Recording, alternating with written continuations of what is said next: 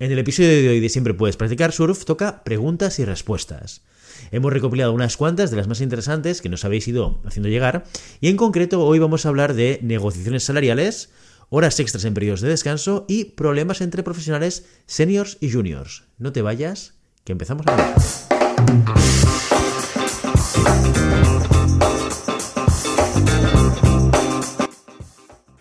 La primera pregunta nos la envía Pilar y dice lo siguiente, dice, estoy planteándome pedir un aumento de sueldo, pero tal y como están las cosas desde vuestro punto de vista como profesionales de recursos humanos, ¿qué tan mal vistas están las negociaciones salariales? ¿A quién le debo pedir el aumento? ¿A mi jefa o al de recursos humanos? Y por último, ¿qué porcentaje de aumento debo pedir para tener mayor probabilidad de éxito? Muchas gracias. Muy bien, pues pregunta complicada, ¿eh? Yo ya sé que hay muchos de vosotros y de vosotras que de entrada no os cuesta nada entrar en el despacho de vuestro jefe o en recursos humanos y hablar de salario. Hay gente que le cuesta muchísimo, le cuesta horrores y hay gente que de entrada dice que no quiere negociar y que no quiere hablar de salarios con la empresa y que simplemente espera a que la empresa le reconozca lo que hace para recibir un incremento. ¿Vale? bueno, cada uno elige su manera de, entenderlo. Yo creo que el salario es algo de lo cual deberíamos poder hablar con transparencia con la empresa sin ningún tipo de problema. Dicho esto, Pilar, hay dos tipos de empresa y tenemos que entender en cuál de las dos estás para ver qué proceso deberías seguir, ¿vale? Un tipo de empresas son, pues son aquellas que tienen su política retributiva y tienen un sistema de gestión de incrementos ya marcado o delimitado, ¿vale? Estas son aquellas compañías que una vez al año revisan el salario de la gente, ¿vale? Habitualmente en función de el desempeño, el rendimiento, lo que han hecho el último año y los objetivos marcados. Digo habitualmente porque cada empresa es un mundo y se hace de maneras diferentes, ¿vale? Y estas, empresas, aparte de hacer la revisión anual, suelen tocar el salario en dos ocasiones durante el año. ¿Vale? Una muy obvia, que es con promociones, cuando a alguna persona se le promociona de un puesto a otro de mayor, de mayor responsabilidad, habitualmente se hace una revisión del salario. Y luego la otra es cuando hay personas que están en un puesto de trabajo que cambia de manera significativa. ¿Vale? Eso quiere decir, por ejemplo, pues un director comercial que lleva tres zonas geográficas en España, por ponerte un ejemplo, y se le añaden dos más, ¿vale? Al tener más magnitud, al tener más dimensión, es lógico que el puesto, a pesar de que sea el mismo, ¿vale? Al cambiar de dimensión, pues revisemos el salario. Si este es el caso, yo lo que te diría es entérate de cómo funciona el proceso y entra dentro del proceso, no te lo saltes, ¿vale? Porque aquellas empresas que se preocupan por tener sistemas que garanticen la equidad interna, ¿vale? O sea, porque al final todo esto lo hacemos con un propósito muy importante desde recursos humanos y es tratar a todas las personas de manera equitativa. No de manera igual, de manera equitativa, que haya reglas y normas que garanticen que en las mismas circunstancias personas diferentes sean gestionadas y tratadas de la misma manera. ¿Vale? Por lo tanto, si hay este proceso, no te lo saltes, no va a gustar que te lo quieras saltar. Y eso quiere decir que si en el proceso se determina que tienes que dar con eh, recursos humanos o con tu jefe, o tienes que esperarte un momento concreto, que lo respetes, ¿vale? ¿Qué pasa cuando esto no sucede? Cuando no hay ningún tipo de proceso en tu compañía y has pactado un salario y nadie te va a decir nada o nadie, bueno, nadie va a hablar contigo para hablar de salario en ningún momento. Entonces ahí sí que tienes que ser proactiva, ¿vale? Y tienes que hablar con, de entrada, mi recomendación, con tu jefe, ¿vale? Que tiene que ser tu primer aliado. Tu jefe probablemente no sea la persona que apruebe un incremento retributivo para ti, ¿vale? La persona que lo va a hacer va a ser o el director general, o el CEO, o el propietario, ¿vale? ¿Asesorados por quién?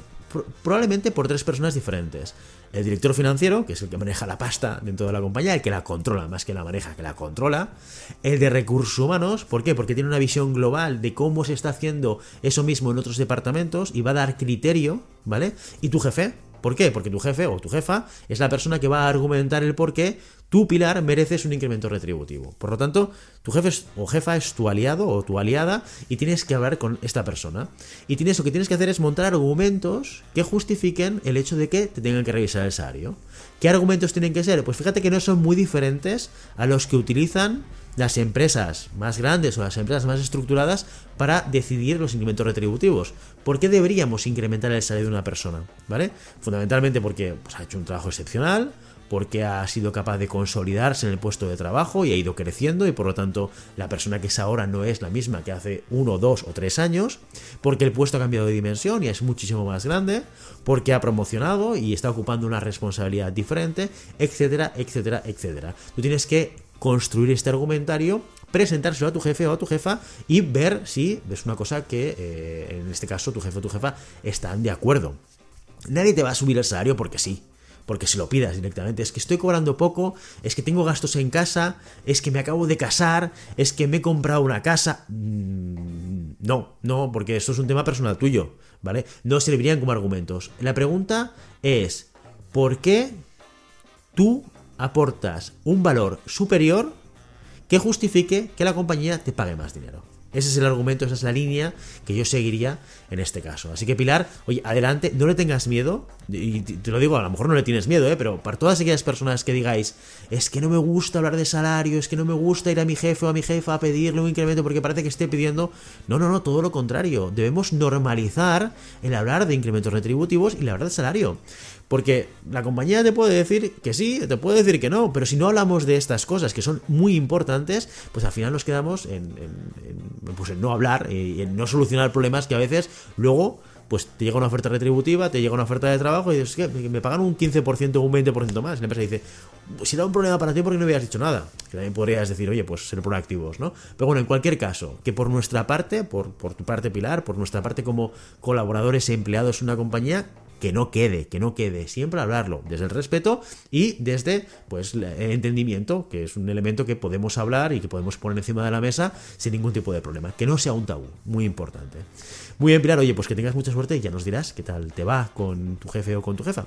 Seguimos ahora con Nerea, que nos dice lo siguiente, dice, a ver, mi empresa me ha pedido que use mis periodos de descanso para hacer tareas relacionadas con mi puesto que no pueden ser hechas durante el periodo laboral normal. Es decir, quieren que haga horas extras quedándome sin descansos y sin que me las paguen. Por ejemplo, otro día me pidieron que organizara unos contactos en la base de datos y que lo podía hacer mientras comía. ¿Esto me lo pueden pedir? ¿Qué pasaría si me niego? Muy bien, Nerea, pues en este caso, fíjate cómo el de Pilar va a depender un poco de la empresa en la que trabajes. Me explico. Tu empresa es una empresa en la cual se controla el tiempo de trabajo, entras a las 9, sales a las 6, tienes una hora estipulada para hacer el descanso y es muy importante el cumplimiento horario. O por el contrario es una empresa que te da flexibilidad y que por lo tanto puedes ubicar tu descanso donde tú consideres oportuno. Si eh, de repente pues no comes un día y sales un poquito antes es algo que se permite. Si un día por la mañana tienes que ir al médico no hay nadie que esté con el crono diciendo ah, le debes una hora a la empresa, le debes media hora, eh, lo recuperarás el viernes, etc. Esto por un lado. La segunda cosa que sería interesante conocer es si esto que te está pasando es puntual o es recurrente. También es diferente. Una cosa es que puntualmente la empresa te pida, oye, eh, es necesario hacer este esfuerzo un día, dos días, una semana, porque tenemos que poner en solfa pues la base de datos, o esto es algo que es recurrente, constantemente te dice, mira, es que olvídate de comer sin trabajar porque tienes que trabajar mientras comes. Eh, y a veces la línea es un poco fina porque, claro, son dos extremos completamente diferentes pero la cuestión es si esto ves que es algo que se va repitiendo y repitiendo y repitiendo, ¿vale? Si tú trabajas en una compañía que te da flexibilidad, ¿vale? Y que esto te lo pide puntualmente, yo no le veo problema. Yo como persona, ¿eh? Yo diría, pues no hay ningún problema. Si hay que hacer esto de manera puntual y hoy, pues eh, por los tiempos de entrega, tendré que comer un poquito más rápido o tendré que hacerlo mientras como, pues lo haré, porque yo sé que el día siguiente, cuando tenga un problema, que he llegado tarde a dejar a mis hijos al colegio porque había tráfico y llego a la oficina, nadie me va a decir, oh, has llegado a la tarde, tendrás que marcharte a las 7 y no a las 6. No, hay flexibilidad y por, la flexibilidad se da por un lado y por el otro. ¿De acuerdo? Ahora, si te encuentras con una compañía que es las rígidas y que además te marcan mucho, ahí es que tienes que hablarlo. Yo lo haría pues con transparencia, como, como digo siempre, la verdad. O sea, ir primero a tu jefe y decirle, mira, tengo un problema, y es que, pues habitualmente en mi, hora de descanso me toca hacer una serie de trabajos, veo que esto se está repitiendo constantemente y me gustaría encontrar una, una, solución porque creo que no debería ser así. ¿Vale? Si tú ves que la orientación de esa empresa es hacia no solucionar este problema o hacia decirte, no, no, no, no, no, no, no, Tú tienes que trabajar eh, durante la hora de la comida, porque te lo digo yo y punto. Mi recomendación es, puedes ir por la parte de la, del conflicto, ¿vale? Que es legalmente, ir a un abogado, presentar una demanda y tal. Y es, y es lícito, o sea, cada uno haga lo que dé la gana, ¿eh? Yo lo que haría sería buscar otro trabajo. Porque la vida del conflicto es eh, conseguir que la empresa no te obligue a trabajar durante las comidas pero seguir trabajando en esa empresa. Pero si el problema no es el tema de las comidas, el problema es la cultura empresarial. Ese es el problema. Y en la cultura empresarial no la vas a cambiar tú. Con lo cual, yo preferiría coger mis cosas y marcharme a otra empresa si es factible, ¿eh? que a veces no, lo es. ¿De acuerdo? Así que Nerea, espero que estos consejos te sirvan de algo y que te permitan o bien solucionar este problema, identificar si realmente es un problema relevante o no dentro de tu, de tu empresa. Y si es así, pues que encuentres la manera de poder solucionarlo. Y por último nos vamos con Laura que nos dice lo siguiente, dice, hola, siempre puedes practicar surf. Hace poco que he empezado a trabajar en la empresa de mis sueños como Junior Frontend Developer. Junto a mí entró otro compañero con un perfil más senior, pero al que no tengo que reportar ni nada. Bueno, pues esta persona la tiene tomada conmigo. En los weeklies se dedica a menospreciar mis aportaciones y me invisibiliza ante los jefes. ¿Qué es lo peor? Que ahora, desde arriba, han decidido que esta persona sea mi mentor. No sé cuál es la idea que tenían en mente cuando decidieron hacer esto, pero yo no soporto estar con él tantas horas y creo que voy a perder la cabeza. ¿Qué puedo hacer? No quiero dejar el trabajo tan pronto, sobre todo porque es lo que siempre había querido. Pues muy bien, Laura, muchas gracias por tu mensaje. Una situación que es complicada eh, completamente y de lo que se trata aquí es de ponerla sobre la mesa. No te lo calles, no te lo guardes para ti, porque eso no soluciona nada y si no, lo que hace es agravar la situación. Probablemente, si han decidido que esta persona sea tu mentor o mentora, es porque han identificado que hay cosas habilidades, competencias, conocimientos en los cuales esta persona te puede aportar para desarrollarte. De entrada, no es una mala decisión o de entrada no es una mala gestión por parte de la empresa. ¿Qué es lo que pasa? Que si no hay conexión y además sucede lo que tú me estás comentando, que esta persona te trata mal o te está poniendo en evidencia o este tipo de cosas, que es un tema relacional entre vosotros, ¿vale? O entre vosotras lo que tienes que hacer es ponerlo encima de la mesa. Si lo hubieses explicado, probablemente no hubiesen decidido poner a esta persona como mentor o como mentora, porque evidentemente cuando no, hay una buena relación, la capacidad de ayuda, pues, y la capacidad de ayudar al crecimiento a otra persona es muy baja, si no nula, ¿vale? Entonces lo que tienes que hacer, dos cosas. La primera es, habla con tu jefe o con tu jefa, la persona que ha designado a este senior como tu mentor o mentora para explicarle la situación y decirle, oye, mira, tengo esta situación, tengo estos problemas con esta persona, me siento de esta manera, me siento de otra, sé que sea mentor ahora me genera una complejidad, una complicación que no me va a ayudar en nada, ¿vale? Y a ver en qué punto o cómo se desarrolla todo, todo esto de aquí, ¿vale? Pero luego tienes que gestionar el conflicto con este senior o con esta senior. Te tienes que sentar con él o con ella y explicarle y decirle, pues mira, oye, no sé qué pasa entre nosotros, pero en los weeklies me siento de esta manera cuando dices estas cosas. Eh, mi manera de ver eh, el, el, cómo me estás respondiendo o el cómo me estás tratando es esta y me hace sentir de esta manera, ¿vale? Siempre con transparencia. A veces, fíjate, esto es como el chiste del gato, este. Es un chiste que he explicado muchas veces, aunque soy fatal explicando chistes. A veces lo que hacemos es inventarnos historias en nuestra cabeza que hacen que no gestionemos un problema. Por ejemplo, el chiste del gato, ¿no? la persona que se queda con una rueda pinchada en el coche y que se va caminando hacia una casa de una persona de un pueblo para pedirle un gato para levantar el coche y cambiar la rueda, ¿vale? Pues esta persona mientras va caminando eh, va pensando en qué le va a responder la persona que le abrirá la puerta cuando llegue a la casa. Y va pensando, y va construyendo su historia. Claro, como es un pueblo pequeño, yo soy de ciudad, seguramente no querrá ayudarme. Claro, como yo vengo vestido con traje y trabajo en una compañía multinacional, como es una persona más de campo, seguramente me menospreciará porque que pensará que soy una persona muy rica, etcétera, etcétera. Va construyendo esta historia y cuando llega a la casa, ¿qué sucede? Que cuando abre la, la puerta el pobre campesino, la persona que quiere el gato, en vez de decir nada, le dice, ¿sabes qué? Que el gato que te lo metas por el culo, ¿vale? El chiste eh, se explica, es, bueno y se explica mucho mejor de lo que yo explico, pero esta es un poco la idea, ¿eh? Que hay veces que construimos una historia ¿eh? en nuestra cabeza que no tiene relación con la realidad. Y ojo que te puede estar pasando esto. Es decir, lo que es una realidad es que lo que hace esta persona senior te afecta. Eso es una realidad. Y que genera una serie de emociones negativas en ti. Esto es una realidad, podemos decir que es tu realidad, ¿de acuerdo?